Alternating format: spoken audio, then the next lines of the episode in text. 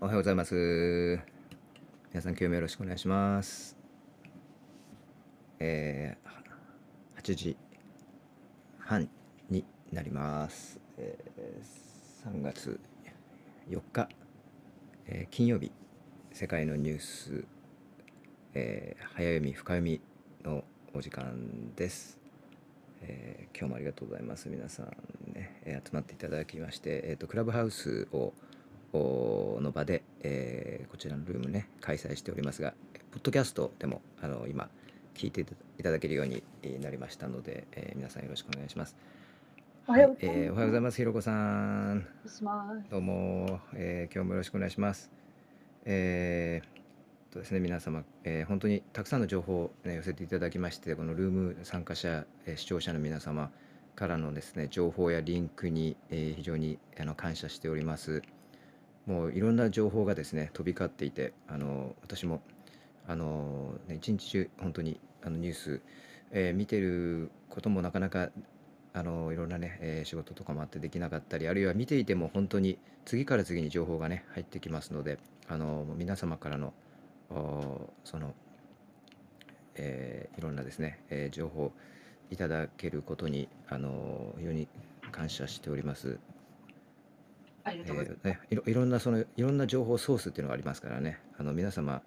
あの、えー、本当にいろんなあのところにアンテナを張ってらっしゃることが方がこのルーム多くいらっしゃるので、えー、台湾からの情報をあのシェアしていただいたりあるいはあの皆様こう専門分野がね終わりの方が多いのでこのあのルームに参加していただいている方、えー、ですのでそういう目線からいろいろ教えていただいたり非常に感謝してます。ありがとうございます。えー、またねメディア関係者も、はい、多く入っていただいているので、えーね、皆様本当にここ情報共有の場としてですね、えー、活用していただければと思います。えー、はい、あとですね今日は、えー、しひろこさんからはあれですねベラルーシ人、まあ、志願兵の話が今、ね、世界で話題になって日本からもというような、はい、えー、話題がありますけれども、えー、ベラルーシの方もお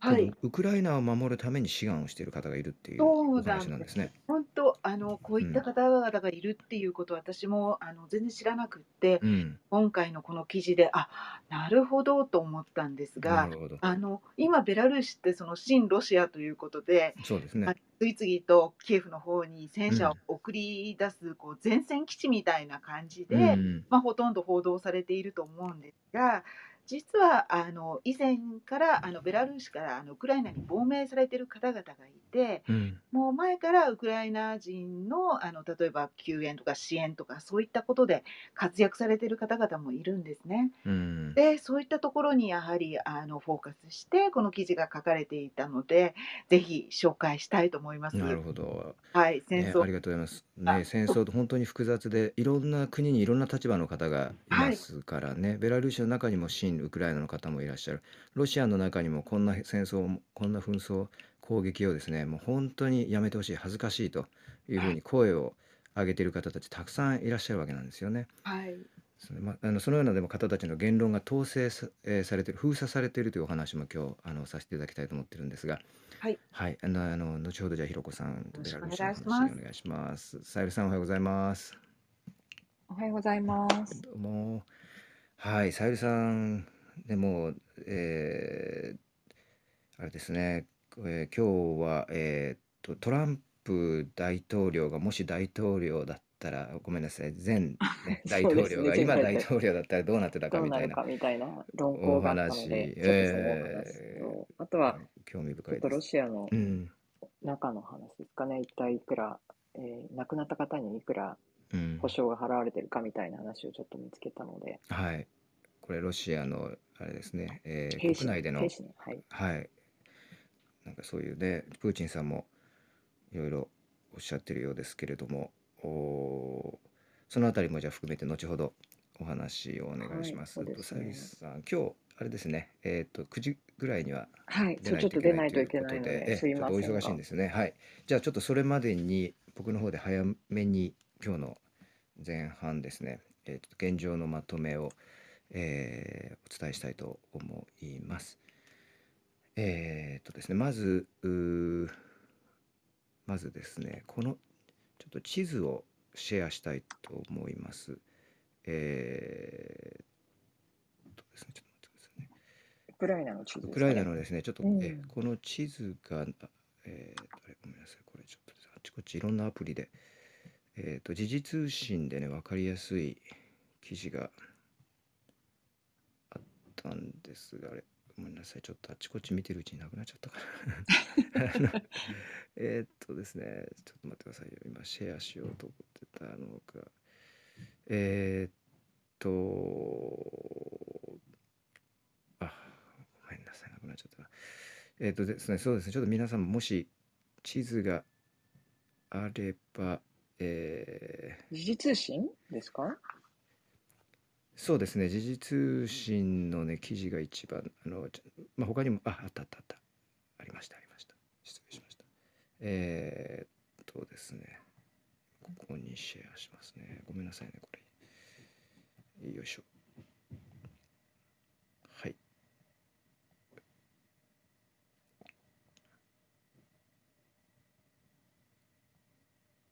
はい、えー、っと、ご覧になりますでしょうか。今、あのどういう状況にあるかあというこの現状もをよく表したような、えー、この地図ですね、えー、こちら今、えー、とクラブハウスリンクでシェアさせていただきました。えーまあ、侵攻今2週間目に入ってですね難民があの100万人を超えているという状況であの残念なことにどんどんどんどんですねロシアの攻撃があひどくなっていると。ではい、あの軍隊もどんどんあの、ま、ロシアから入ってきて、ま、増えている。これらの赤い地域ですね、えー、これらの戦地域で戦闘がどんどん激しくなっていると。で、えー、特にその南側ですね。この、えーえー、港町ですね。前あのひろこさんにお話しいただいたマリウポリとかですね。この南側、えーはい、海の近くってことですね。海の近くですね。はい、それからこのヘルソンですね。昨日、あのえー、現地のキエフ在住の日本人記者寺島さんね、えーえー、との話の中でもありましたが、まあ、ヘルソン、えー、これロシア軍にですね掌握されているかされてないかちょっと今微妙なところなんですけれども、えーまあ、なんとか持ちこたえているというような、まあ、状況のようです。でこのただヘルソンを足がかりにですねもう一個このヘルソンの左に西側にミコライフという港町があるんですね。これはかなりあの大きなあのウクライナの港町であの、まあ、かなり歴史的な港町でもあるんですがここのですねこの港を次、えー、ロシアが取りに行ってるというところでこの、まあ、南側に関してはこの港をまず抑える、ま、いろいろ、ま、物流を抑えるという、ね、意味もあると思うんですがえー、この辺り、えー、港を取りに行ってるというところでですねなんとかそのマリあのマリーポリとかですねヘルソンマリウポリヘリソンヘルソン、えー、この辺り、ギリギリ持ちこたえているというような状況のようです。マリウポリではですね、えー、激しい爆撃が、えー、行われていて停電に、えー、なってしまっていると。で、まあ、なんとか、まあ、そんな中でですね、えー、市民あの持ちこたえているというような状況のようです。えー、それからその北側ですねロシアベラルーシに近い方キエフハリコフ、ね、第1の都市第2の都市、えー、これもですね、えー、なんとかあの持ちこたえているとお、まあ、キエフに関してはロシアからどんどんですねその軍隊が到着しているんですが周りでですね、えー、やはりこうちょっと待機しているような感じで思うように侵攻キエフ、えー、のですねその中心部への侵攻がまだ、えー、できていないとなんとかそのウクライナ、えー、方たちね持ちこたえているというような状況のようです。で、えー、昨日ルームに入っていただいた寺島、えー、あさみさんですね、えー、本当にもう現地時間の夜中にね、あの急遽このルームに参加していただいて、えー、本当に貴重なお話を聞かせていただいて、ね、あの感謝、えー、感謝感謝なんですけれども、えー、ちょうどですねキエフからリビウですねこの、えー、昨日お話しされたところに時にいらっしゃった町というのがそのキエフからえー、大体500キロぐらい離れた町に移動されたというふうにちょうどおっしゃってましたがそのリビウという町もこの、えー、地図に載っていますね。載ってますね。だいぶ西側ですね、はい、西側ですね。ポーランドに近い方ですね。はい。はい、まあ、ここまで来ると昨日のあの彼女のお話、浅見さんのお話ではもう砲撃の音とかはあの、聞こえなくなったということをおっしゃってましたがね。キエフの方ではもうあのあの常に大きな砲撃の音が聞こえているという状況で非常に危険が増しているという状況だったということでしたね。で、えー、そうですね、まあ、あのアメリカの国防総省もですねこのキエフの状況に関してはロシア軍あの周りに増えているものの思うように掌握できていないのが現状のようだというふうに言っています。で、えー、とやはり気になる難民の話ですがあの100万人をですね超えたということでこれどこまで行くのかあの国連の予測によるとですね1000万人の方がウクライナ国内で家を失うというふうに予測されています。で1000万人という数字はですねウクライナの人口の4分の1なんですね。4人に1人が家を失うことになると。で、えー、国外に避難する方たちですね、えー、は、えー、400万人え、ぐらいに達するだろうというふうに今予測されています。ですので、え、まだまだこれから4倍ぐらいに増えるということですね。ですでに50万人の子どもたちが隣国に避難しているということです。これはユニセフの情報ですね。えー、50万人の子どもたちが、えー、隣国に避難していると。で、えー、そんな中ですね、まあ、外交努力も当然行われているわけなんですが、えーまああれですね、まあ、ロシア側、それからウクライナ側の代表団がですね、2回目、この隣国ベラルーシですね、北側の国ですね、えー、ここで2回目、えーえー、対談をしました。で、ここでですね、まあ、戦闘が止まると、止めることができるような合意には残念ながらあ至らなかった、あるいは至る気配も残念ながらあまりないようです。ただしまあ一つそこで成果があったとすればですね避難民をしっかりあの避難させることができるように人道回廊というんでしょうかね。このヒューマニタリアンコリドアというのを作る。えこれは合意できたと。で避難の道ですね。避難の道を確保してまあ避難民が通っている時にはそこでは一時的に戦闘をやめようと。そこの辺りが合意できたというのはまああの唯一の成果だと。えー、いうことのようです。えー、それからですねマクロン大統領ですね。マクロン大統領フランスプーチンさんと90分にわたって、えー、電話会談しました。で、えーまあ、マクロさんいろいろ説得を試みたようなんですが結論的に言うとですね、えー、非常に、えー、悲観的だと。状況は悲観的だということです。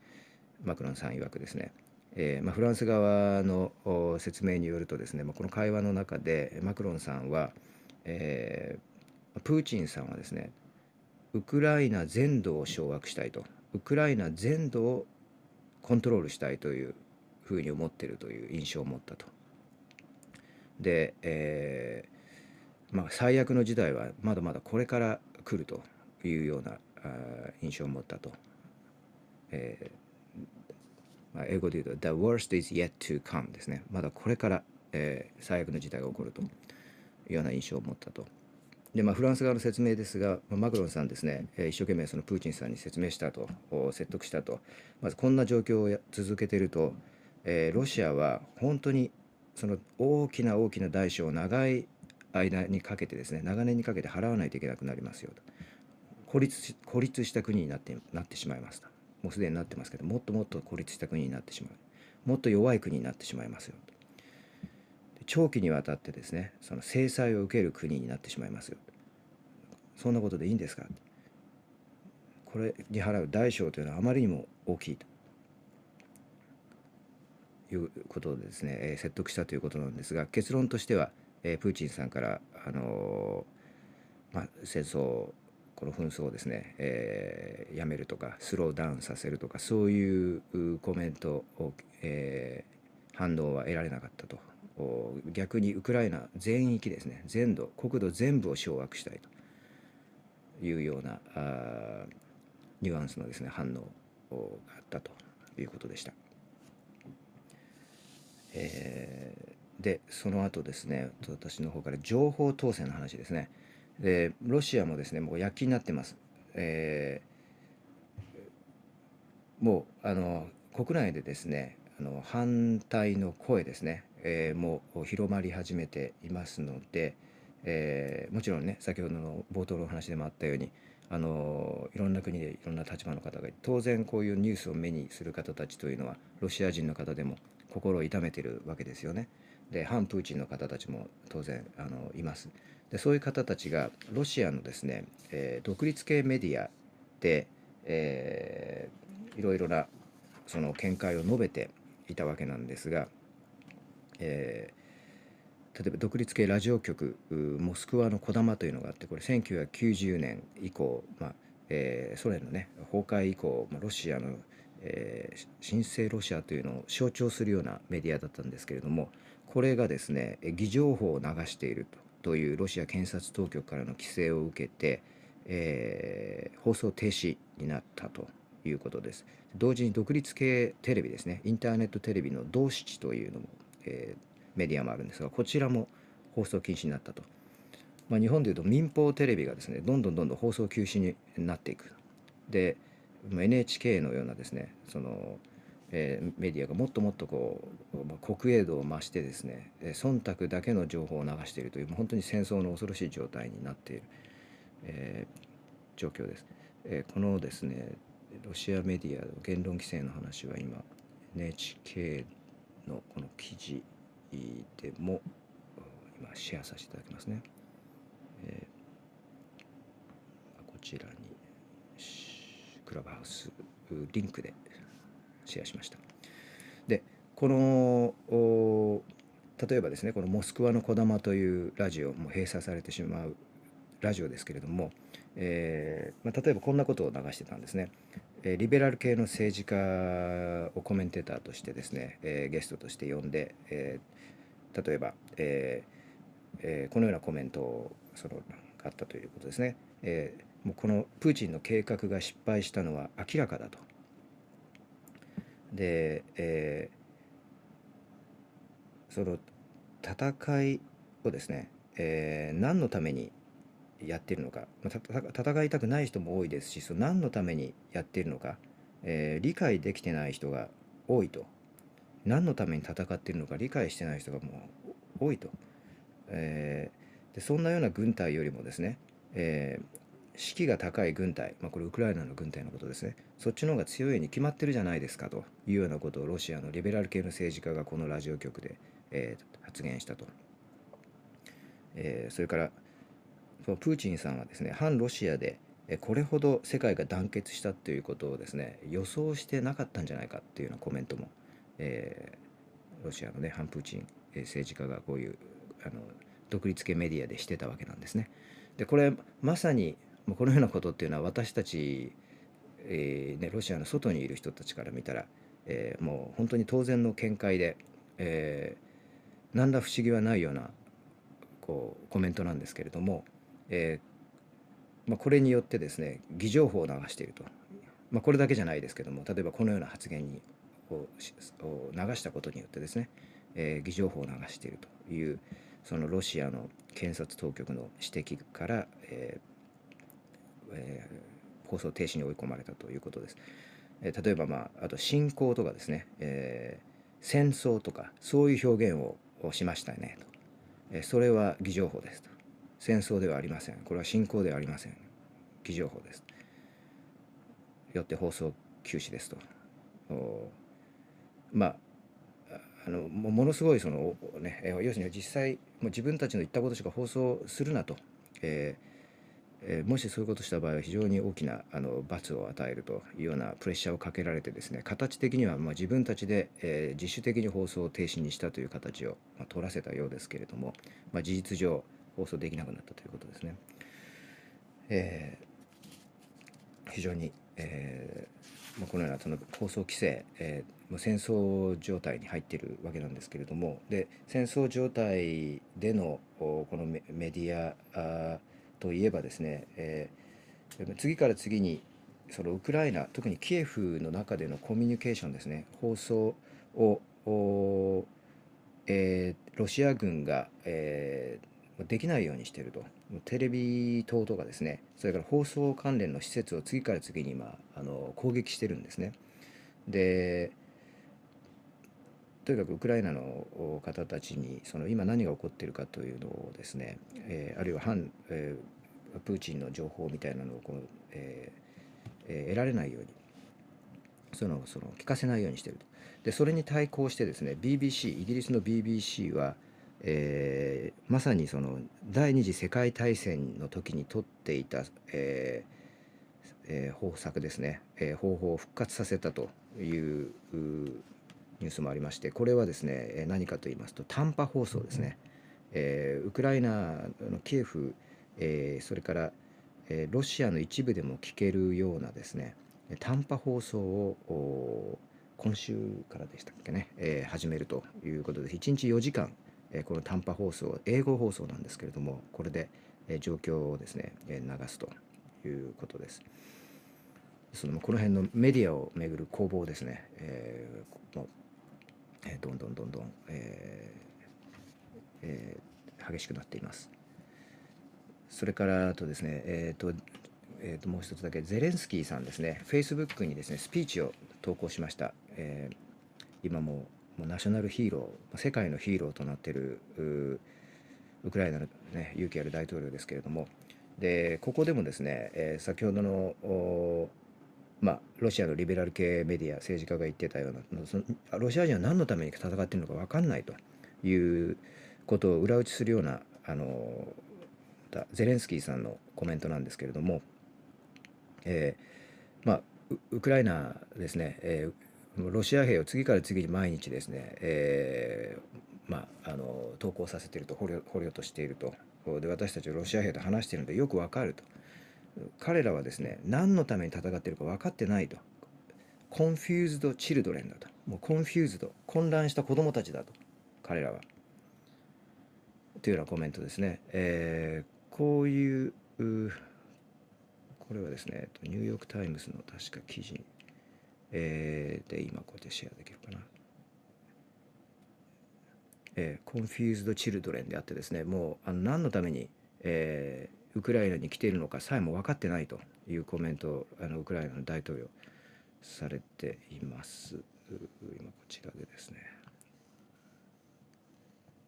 シェアしますね。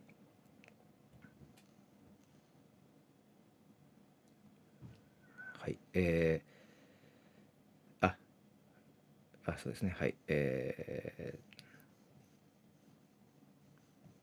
ー、はい、でちなみに今シェアしたこのニューヨーク・タイムズのですねこのライブアップデートというのは非常に良くて、えー、次から次にですね新しい情報をもうもう数分ごとにアップデートされていくので、えー、今こちらシェアさせていただいたところはそのゼレンスキーさんの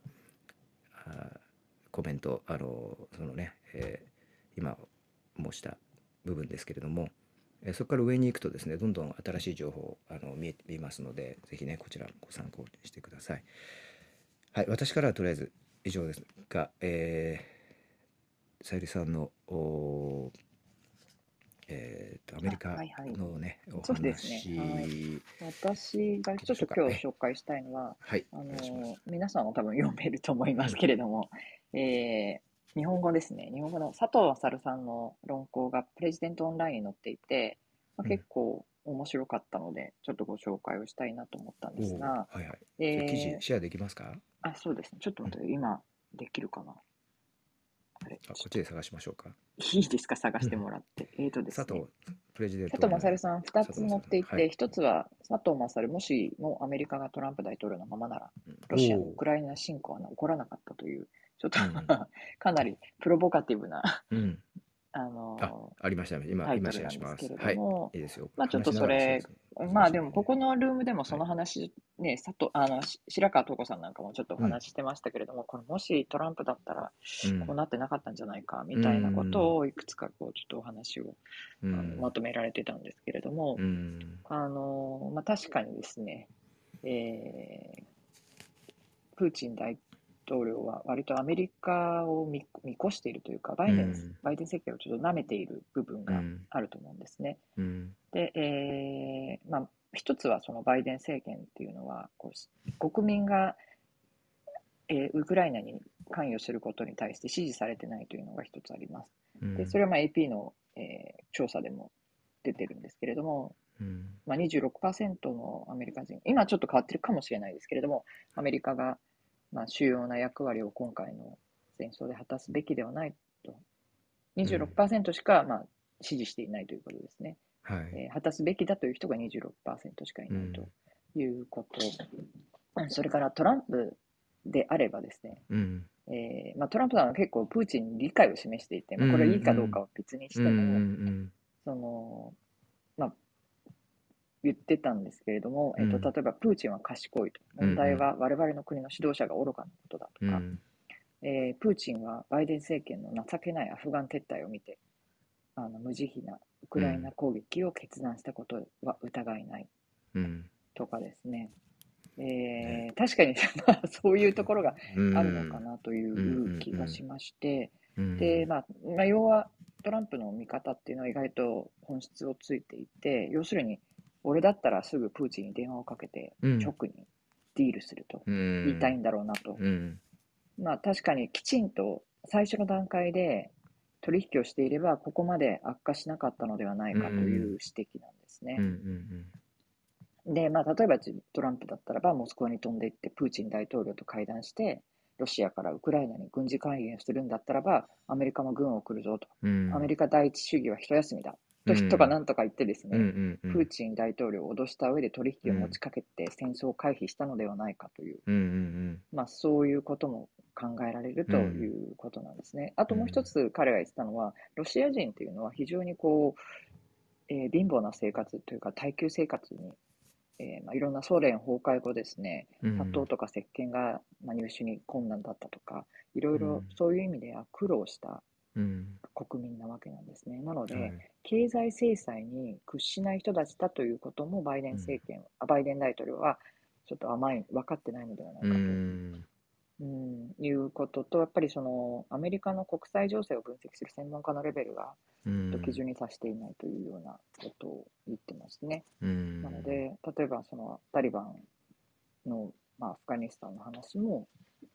まあ、米軍の撤退見れば明らかだというようなことで、まあ、バイデン政権というのは、その反政府組織タリバンが全土を制圧する可能性はありえないというふうにしてましたけれども、結局8月にタリバンは全土を制圧してしまいましたし、そうですね。うん、というようなことが、うん、はい、うん、ありましたんで、まあ、そういったようなことで、ちょっとそんな見方でしたね。なるほどですね。まあ、プーチンさん、自分でもおっしゃってましたけどね、ご自身でも、自分だったらこんなことは絶対起こんなかったという、でも、まあ、こういう軍事の専門家から見ても、プーチンさんの言ってること、まあ、結構、実際正しいんじゃないかという見方もあるということなんですかね。べた褒めしてましたね、プーチンさんのことを、ロシアさん、ロシア、あの、えー、トランプさんはもう、プーチンはスマートで、サビーで、ジニアスでっていうふうにね、べた褒めして、まあ、非常にこう親しいというところもアピール、えー、していましたが一方でまああの佐藤勝さんの分析ではあの、まあ、右手で握手して左手でこう脅しながらあしっかりその辺のディールをすることがプーチンだったらできたんじゃないかということなんでしょうね。まあそうなんですよね。なんでまあ確かにそのトランプ大統領の時は戦争起きてないですからね。うん、というようなことはまあ言えるということは、ちょっとまああのいろんな見方がありますけれども、うん、そんなちょっと見方をご紹介しました。うん、あともう一つはですね、はい、これも、えー、さっきのトシさんの話で、いろんなロシアの、えー、放送局だったりメディアが禁止されている中でですね、はい RT っていうのありますよね。えー、今度はこれ、こちらは日本、あ、日本じゃなくて西側の方から、まあね、禁止されていて、Google なんかで引こうとすると、出てこなくなっちゃうんですよね。あ、たまたま RT 見れなくなってますか、今。見れ,、ま、見れなくなってるロシアトゥデイですね、国営メディア。はいはい。ロシア版 NHK ワールドのようなものですね、これ。うん、なんですけれども、やっぱりこのどういう国内で報道しているのかっていうのはちょっと気になるじゃないですか。はいはい、で、まあ、トシさんがあのおっしゃってた、えー、アプリを入れると見れるっていうのを 言ってきたので、アプリを入れて見てたんですね。はい、そしたら、こんな記事を見つけましたというのが、うんうん、そのロシアのプーチン大統領が国民に語りかけてですね、はい。えー、自分たちの、その、これはですね、セキュリティカウンセルという、ロシアの安全保障委員会の中での発言だそうなんですけれども、えー、国内でですね、ロシアの傷を負った兵士たちというか、その亡くなった人たちに、1万1000ルーブル、つまり100ドル、1, まあ、1万円ちょっとですかね、しか渡さないという、そんな報道があったらしくて、それは嘘だというようなことを話していて、それを否定するような行動ですね。うんそうですね。で、ロシアとしては、亡くなった方々に、えー、700万ルーブル、つまり、うん、えー、6万5千ドル、えー、日本円にすると700万円ぐらいですかね、うん、をお渡しするというようなことを発言したということですね。であと、まあ、傷を負った者に対しては、えー、2万8000ドル、はい、300万ぐらいですかね、をお渡しするんだというような発言をしたということでした。まあ、そういう、ちょっと私はあのその戦死された方にお金を払う、どのくらいの保証がされるのかっていうのは全く想像外だったので、うん、あこれぐらい払うというふうにロシアとしては言っているんだと、いうことが、あのまあ、分か分かったのでというか、まあ、そのロシアトゥデイでですね、うんうんうん、話それはその賛否両論あるとは思いますけれども、はい、まあ、そういう報道ってね他のところではされないのでちょっとしたその情報としてご提供しようかなというふうに思いました。うん、はい、ありがとうございます。これロシアトゥデイの今え今ねありました。うんこれ、まあ、ロシアの安全保障会議でもそのような話が出たりあのプーチンさんその、ね、あと核兵器ウクライナからの核攻撃を受けないように私たちは戦わなければいけないみたいなことを安全保障会議でったようですけどもそれもとんでもない話で、うん、ウクライナ核持ってないですからね。うん、うん。まあ、あの今こちらの記事、ねうん、RT. あでもやっぱりあれだねここでシェアすると見れないですねアプリの中だと見えますけどこれクリックしていただけるとどうですか？見えますか？見えますよ私は見えます？あそうですかえそれは私がアプリが入ってるからなのかな？いやでもでも Google は間違いなく見れないんですよ。Chrome とかだと、ね、私ね、今、あ、そっか。サファリでも見えないですね。あ、サファリでも見れないですね。まあだから、そう、そう、そうでしょうね。多分。で、まあ RT、ちょっとこれ謎ですね。このアプリの中では確かに見えるんですが、ちなみに。見えないですね。見えないですか？なるほど。ちなみに、そっか。アプリの今トップページですね。ロシア国営メディアのトップペトップニュースはですね、今こんな感じになってますね。えー、これですねこの時点での国営メディアトップニュースはですね、えー、アメリカがペンタゴンがロシアとのですね、えー、ホットラインを開設すると、こんなようなトップニュースになってますね。まあね、まあ、本当にちょっとそういう逆側から見るっていうことも一応しておきたいなという感じはしましたね。はい。いやありがとうございます。はい。はい、えー、え、えー、っと、今日はさゆりさんは、金曜日、はい、ちょっとお忙しいということで、また、はい、はい、じゃ消えるかもしれませんが、はい、ありがとうございました。はい、ありがとうございます。えー、っと、じゃあ、ひろこさん、ね、えー、っと、あれですね、いろいろ、そのロシアのですね、えー、富裕層今度も西側の経済制裁ですけどもやはり財閥とかですねロシアの財閥ロシアのまあ一部富裕層ですね。でこの人たちがプーチンに近くて、まあ、資金とかを提供してるんじゃないかと。いうことでこの人たちをまあターゲットにした、えー、制裁ですね、えー、資金個人の資産を凍結したり、えー、するのが非常にこう、え今強化されているという方向ですけれども。あの、はい。ねさえーと、イギリスの名門のサッカークラブの、えー、チェルシーのオーナーがね、はい、あるロシアの、えー、非常に、えーまあ、有名な、えー、お金持ちの方なんですけどもその人の資産が凍結されるんじゃないかというようなあのと、えー、まあ、今話にどんどん向かっているのでそれに先立って彼が今日今日デッドラインにしてですかね、えー、今日までに、えー、もう自分のクラブを売るので、えー、オファーをくださいというようなことをったりしてますよね。であのえー、まあそのような、ね、あの富裕層に向けてのえー、制裁ですね。ここどんどんどんどんこう、えー、強化しているというところですけども、ね、資金源を断つという、資金源を断つ、うん。えー、あのとにかくあの軍事費ってかなりあのお金が、まあ、とにかくかかるもので、うん、あのロシア側からバンバン撃ち込んでるあのミサイルなんですけど、うん、一発なんか2000万とかいうかなりな高額なんですね。で、それをあれだけ使っているというのは相当ですし、今後、まあ、あの経済制裁は時間があの効果が出るのは時間がかかるとは言われてるんですが、まあ、ウクライナ側もまあなんとか粘っているので、じわじわとこう効いてくるという、ね、あの、なっていけばいいなと思いますし、あとあの懸賞金ですか、うん。あの、出てますよね。おお、懸賞金の話があるんですね。はい、はあの、ちょっと私もはっきりその記事は読んでいないんですが、あの、まあ、えーさプーチン大統領を殺害するか、あ、あるゼいレはゼレンスキーさんを。あ、違うんです。あの、ロシア側です。あの、ロシアの、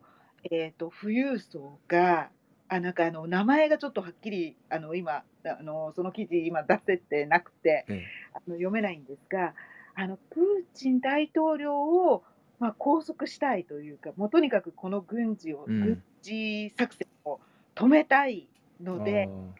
誰かいないかみたいな、はい。そういったこともそれは懸賞金は誰が出してるん？あ、富裕層の方であのその金を自分が出すのでプーチンを拘束するなり殺害するなりしてほしいみたいそれはロシアの富裕層が言ってるんですか？はい。はい。うん。あその新プーチンの富裕層そのあれですねいわゆる財閥系の富裕層じゃなくてまた別の反プーチンですね。反プーチンの。はいなので国内的にもやはり反戦デモも起きてますし、うん、あの拘束されてる人たちもたくさんいるんですが、この動きっていうのはあのかなりあのなんていうんですか、ロシアの中をこう割るっていうんですか、うん、あのウクライナは一つにまとまっているが、ロシアはあの割れているということで、うん、あの複雑ですね。ね国内はでも言論統制など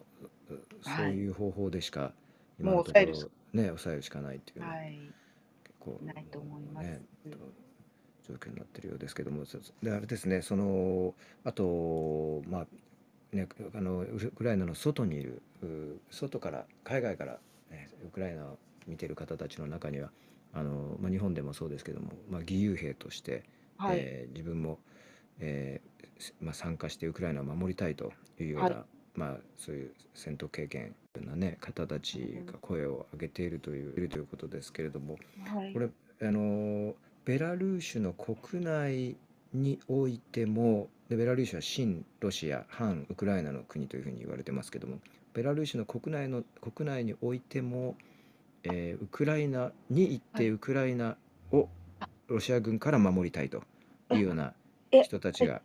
手を挙げているということですか？ベラルーシ国内ではなく、うん、ベラルーシから、はい、えー、ウクライナに亡命している方が数千人いるんですね。あなるほど。はい、というのはあのルカシェンコ政権になった時に、うん、やはり弾圧があの激しくて、はい、でそこから逃れて、まあ、自由を求めてといいますか、うん、あの国境を越えてウクライナ側のあの昨日、えーと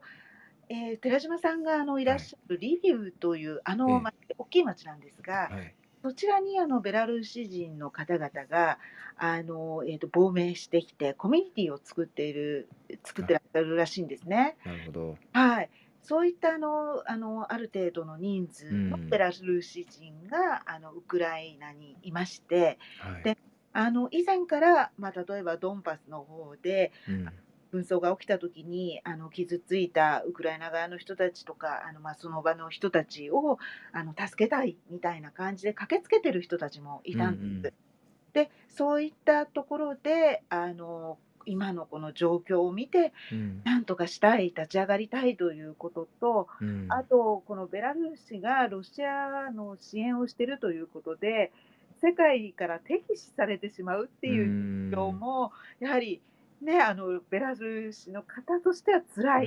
ことがあるので、いや、そうではないんだ、私たちはやはりウクライナとも戦ウクライナと共に戦う者もいるんだっていうことを、やっぱり分かってほしいという気持ちもあるということなんですね。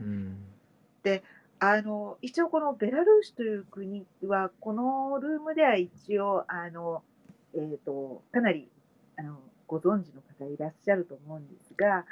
あのまあ、これまで、うん、えーと、ウクライナの、まあ、北に位置するということで、はい、新ロシア国家ですよね。うん、で昨年このウクライナの国境にロシア軍の戦車とか兵士などを大量にこう受け入れて、うん、軍事演習をまあしていたわけなんです。はい。でロシア兵も軍事演習だというところで、ここにあの来ていたことがあの今報道されてますよね。はい。軍事演習だと思っていだと思っていて、そのままね、はい。ウクライナに入って、そう気がついたら入っていたみたいな。はい。はい。で、あの開戦以降、この多くの戦車とか兵士が、このベラルーシからウクライナに送り込まれているというので、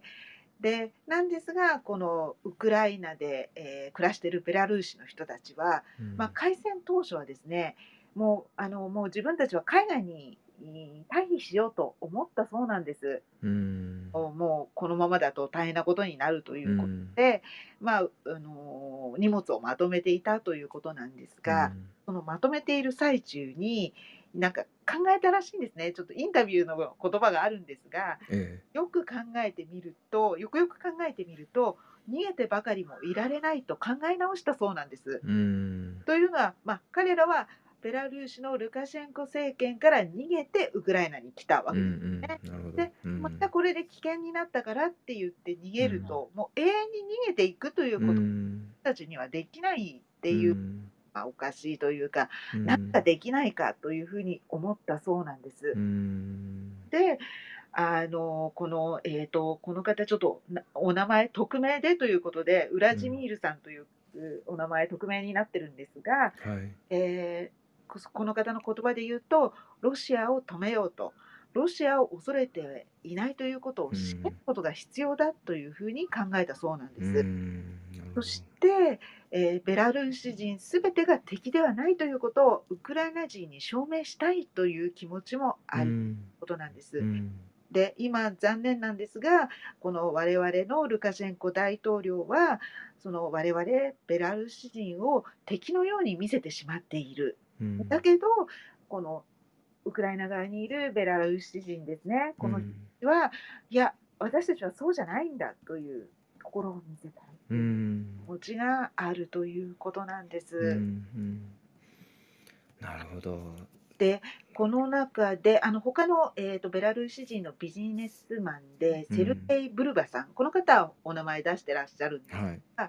えー、ロシアがウクライナとベラルーシの独立を認めないという不公平な行動をとっているから私も参戦したというふうに述べています。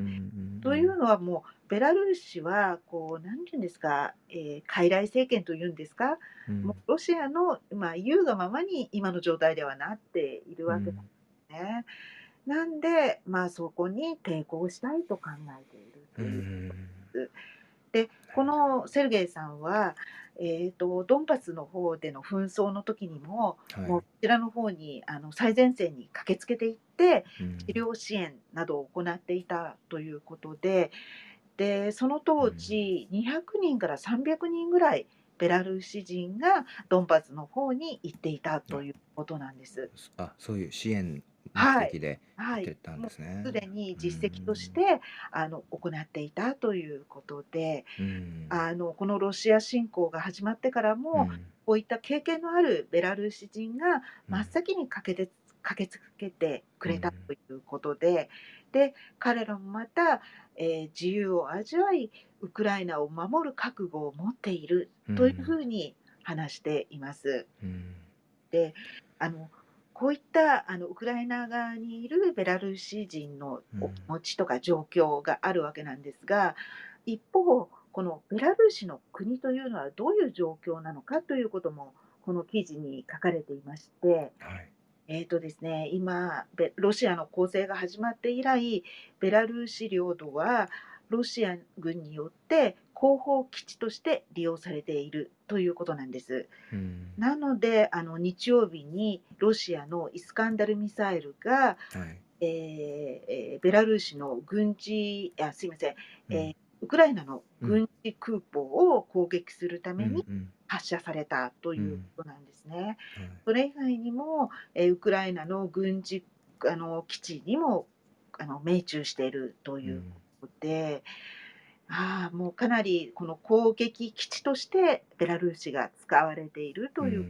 とです。うんでプーチンがあのもしルカシェンコ大統領にあのえー、ベラルーシの兵を出せと言えば、はい、だろうとこの先ほどのあの匿名のウラジミールさんはおっしゃいます。はい、でルカシェンコ大統領はもはや国を支配していないというふうに言っていますね。うん、なので今後もしこのロシア兵あの、まあけまあ、ロシア兵あのかなり人数がいるので、まだあの足りなくなるっていうような状態ではないと思うんですが戦況によってはベラルーシ兵も投入する予測も、うん、あのベラルーシ人から見ると考えられるんではないかというふうにお話ししています。うん、なるほど。こういった状況で、まあ、ベラルーシ人にとってもかなり厳しい状況ですし、あのウクライナでこういった活動をされているんですが一方でやはりベラルーシは敵だっていう印象もありますよね。なのであの自分が領土防衛にあの参加したいというふうに言っても、やはりその辺の真価さはかなり厳しいので。ウクライナ国内においても何を言ってるんだという、はい、ことも。だようにあの武器をも持って戦いたいと思っても、審査に通らないければ、やはりそれはできないということで、まあ、ですが、まあ、自分たちは戦う気持ちは失っていないと。それそれはなぜかというとウクライナ人が死んでいるいます。我々私たちはこのウクライナ人を兄弟だと思っているのでやはりこの戦闘グループの一員として戦っていきたいというお気持ちをこのインタビューにあの、えー、さんあの協力していただいた方は答えていますね。うん、なるほど。これは、えっ、ー、と、フランスのメディア、ね、はい、ルモンドの、あの、うん、えっ、ー、と、これは現地取材ですね。うん。はい。なるほど。いやね、貴重な。あのお話ありがとうございます。まあ、ロシア、ベラルーシ、今もうね、ほとんど一体化して、えー、この戦争、えー、紛争をやっているというふうに、まあ、西側からね見られていて、まあ、制裁の対象にもね、えー、ベラルーシになってますものね。はい、もう敵というふう、うん、敵国というふうに見られている状況なんですが、うん、いやあのロシアの方にもやはり反戦デモとか行われてますよね。うん、なので、ベラルーシで状況、まだ本当、ベラルーシのニュースっていうのはよくわからないんですが、ただ、ベラルーシ人の数千人の人たちはウクライナに、まあ、あの当時、ルカシェンコ政権による弾圧があって、うん、ウクライナ側はその人たちを、弾圧された人たちを、まあ、受け入れている国でもあるわけなんですね。うん、なので、そこであの受け入れてくれたベラルーシ人はあ、ウクライナのために戦いたいというお気持ちだということなんです。うんね、本当にその自分の母国が戦争をしているあるいは戦争を始めた時にその国の人たち特にその海外にその国の人たちですよね。はえー一体何ができるのかと。私たちはま全員がそういうふうに考えているわけではありませんというふうにねあの必死にこう訴えて自分いかにあの何ができるのかっていうことをあの日本にいるロシア人の方たちも本当にあの切に考えてらっしゃる方ねそうあのね。多いですけどもねはあい。の本当に今ちょっとお話を伺いながらあの第二次世界大戦中のあの日系人のお話をちょっと思い出してしまいましうですうね。ん、で日系人も一生懸命あの、ね、アメリカあのアメリカの日系人も10万人以上当時いてであと南米にもね日系人がいてでみんなそのアメリカの収容所に、えー強制収容されてしまってでも日本人全員そういうふうに考えてるわけじゃないんですよと言ってねあはい。のもう必死にその、まあ、アメリカの軍隊にねあの入隊して、はい。えーねまあ、さすがに、はい、アメリカのその軍隊のその日本人部隊っていうのは日本とは戦わなかったですけどもあのヨーロッパの、ね、戦線で活躍したりとか、あのそういう形でその自分たちは、ね、そのその自分の母国がやってることをさと全く賛成してないというようなね姿勢を示したりあの命がけで、ね、されてたわけですけれども、ね、この本当にロシア人の方一般のロシア人の方一般のベラルーシの方あるいはその反政府うその政権に対して批判的なあるいは政権から迫害されているようなその方たちですよね。その方たちの、えーまあ、必死のやっぱりその反戦活動、ね、抵抗活動が国内国外であるということですね。そうですね。うんであの昔だったらそういったそのえっ、とおえーなんていうんです難しい立場のうん方のことは分からなかったと思うんですが、この今メディアでその現地の取材であのそういった方々の話も聞ける時代なので、うん。やはりこの複雑な戦争って本当に複雑な状況をいっぱい生み出すっていうことも分かりますし、うん。具体的にどんなふうに考えられているかっていうことも分かりますし、うん。本当なんかあのそれをあの発信してくださってる方々がいるので、うん。ちゃんと受け取る側もあのいろんな情報を受け取って考えていく機会にしていきたいなっていうふうにうん本当強く思います。うんですね。本当にあのありがとうございます。ありがとうございね、まはい、今あのーまあでもこの、えー今の現状ですね、ウクライナの現状をちょっと一歩引いてみると、やはりあのーね、その政治的にはあのーまあ先ほどマクロンさんがプーチンさんとね話したというお話お伝えしましたけどもやっぱりそのママクロンさんね、フまあ、フランスドイツが一番こうあのロシアとし、まあ、話していると。あとまあウクライナへのそのお援助おというのは一番ウクライナ側から見て信頼できる国というのはイギリスだっていうのをお話昨日、はい、寺島さんからねあのいただいてあのすごくこうあの私にとってはあの非常にこう新鮮といいますか現地のお見方あのそうなんだなっていうのを感じたんですけれどもヨーロッパのその、まあ、今回アメリカがなかなかちょっと存在感を示せない中ですねあのマクロンさんとプーチンさんのあの会談っていうのは今フランスのメディアでも大きく多分取り上げられてると思うんですけどそのあたりさっき私があのお話しした内容に加えてひろこさんから何かフランスメディア側からのアップデートあの追加情報みたいなのありました？私の方は今のところ特にあのとしさんにまとめていただいたので、まあそういった感じであのあまりこう進展的なものは、あの見受けられなかったというか、うん。やはりあのマクあのマクロン大統領は EU としての、まあ、うんこともありますので、やはりそういったことで、その昨日の寺島さんのお話で、はいあのえーイギリスにあうん。の頼りになるっていうのは、やはりその辺のあのなんていうんですか、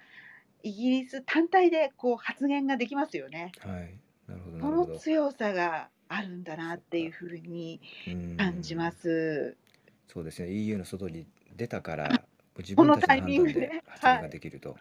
そうなんですよ。うん。なるほど、で、あとやはり、えっ、と、ポーランドですよね。うんあの今までポーランド、ハンガリーは、あの移民、経済難民というような方々はもう受け入れないというふうに強くあの言っていましたが、今回は経済難民ではなく、あのウクライナ難民ということで、あのと受け入れていくというのをどんどんやっていますので、そういったことで今、支援しているということが、まあ、ヨーロッパの方はそうですね。なるほど、移民状況です。ね、このあの今100万人で、まあ、400万人には、ね、達すると見られているこの難民ですけどもね、もうやはり、まあ、ポーランドやハンガリーもそ今までの方針を変えざるを得ないし、はい、この状況を見た以上ですね、なんとかしなきゃいけないっていう気持ちがもう世界中の国に今芽生えているという状況で日本もねその国のうちの一つだというふうにあの日本の移民政策ももね影響す,、えー、するしているというふうに言っていいといいと思うんですけれども、まあ、この辺り、ね、実際どのぐらいの人数を受け入れるのかあのまあ、なかなか狭き門でねずっと日本はやってきましたけれどもこのあと寺島さんの昨日のお話では、やはりあのと、まあ、日本が離れてますよね、うん、あのウクライナ人にとって好きな国っていうふうに言っていただけて、うん、まあ、嬉しいなと思ったんですがやはり距離が離れてるのであのそれよりもやはりあの寄付とか、うん、あの発日本から応援してるっていう発信とか、うん、そういったことにやはりお金ですよね。資金面がやはり一番ウクライナ今きつい状況なので、うん、それお願いしますっていうのがすごい印象に残っていて。あと難民の方が日本に来た時の心配としては、まあ、お仕事とかそういったことでもやはり心配されてるんだなっていうのを、寺島さんのお話で聞きまして、はいあのやはり難民はあのなるだけ近隣諸国で受け入れて、でもうあの国がもし安心できたらあのこう陸路だとやはりバスとかあの、なるべくこう移動するのにもあのお金かからないですよね、少なくともあの航空機を使わなくてもいいようになるので、そういったことであの近隣諸国ポーランドが受け入れていただけるっていうのはこのヨーロッパ西欧の方に向かうルートにもなりますし本当ありがたい状況だと思います。うん、ホームにあのすごいいっぱい皆さんあの列車を待ってる状況で、うん、あの写真も出てるんですがもう列車来ると本当これに乗りたいっていう感じで皆さん出発されているような状況です。うん、ですね。がとうございます。えー、ね、本当にもういろいろあのこのウクライナ関連の話を始めるといろんな多岐にわたるね、あのお話になってしまって、ちょっといっぱいあるので、ね、あのちょっといついつくらい時間がたっても、はい、ね、足りない状況に なってしまいます。えっとまたじゃあえっ、といろんな角度からですね、あるいはまああのいろいろな国立場のメディアなどね情報源、えー、私たち踏まえた上で引き続きね明日以降もお伝えしていきたいと明日,、明日はあれですね週末ですか、うん、バルト三国の方も今ちょっと構えに入ってるので、うん、あの本当日本からは遠い国なんですがバルト三国の状況もなかなかちょっと見ると、うん、例えば軍備などもやはりあの心構えが違うんだっていうのがあのよくわかるんですよ。そうなんですね。バルト三国。はい。バルト三国注目です。うん、NATO の加盟国バルト三国でね、まあバルト三国の場合はあのもうすでにイギリスやアメリカの軍も入ってもう絶対に入り込ませないという、はい、あの姿勢を強く打ち出してますけれども、はい。まあ、その体制もね、整えてると思いますが。うん、まあでも、うん、ここ1週間やっぱウクライナの動きを見てあのロシアが侵攻縮小するどころか拡大に入っていると。より激しい攻撃をしてね。あの、まあ、マクロンさんのお話によるとウクライナ全域を掌握しようとしているということをね、うん、えー、そういう方向になっているというのは非常に懸念されますしその次のまた、え展開、まあ、プーチンさんの頭の中に何があるのか誰にもねあのよく分かりませんけれども、はい、そこが非常にあの懸念されますよね。そうですね。うん、そのあの加盟国あの旧ソ連領だったところの、うん、えー、NATO 加盟をあの撤回ですか？そのバルト三国はそうで、うん、その元、えー、ソ連領だったあの一部だったわけですから、うん、戻せというふうにプーチン大統領は主張してますので、うん、でもやはり NATO は守るあの NATO が守るという気持ちですし、バルト三国ももちろん NATO 側だということで。で軍備ももう西側に転換してるんですね、うんうん、これも本当に驚きました。うんあの軍備を変えるのには本当にお金がかかるので小さい国はあの軍備を変えるってすごい時間もかかるし資金もかかるんですが、うん、もうあのバルト三国は NATO 側の軍備をして構えています。うんね、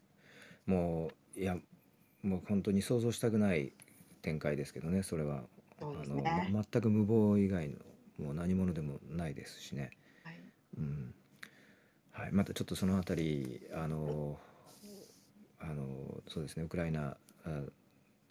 えー、それからウクライナ周辺のね、えー、状況をまたお伝えしていきたいと、えー、思います。はい、ありがとうございます。えっ、ー、とじゃあねえっ、と明日は週末になりますので、え月曜日また、え8時半に、え皆様、ね、この場でお会いできればと思いますので、ね、今日も長い間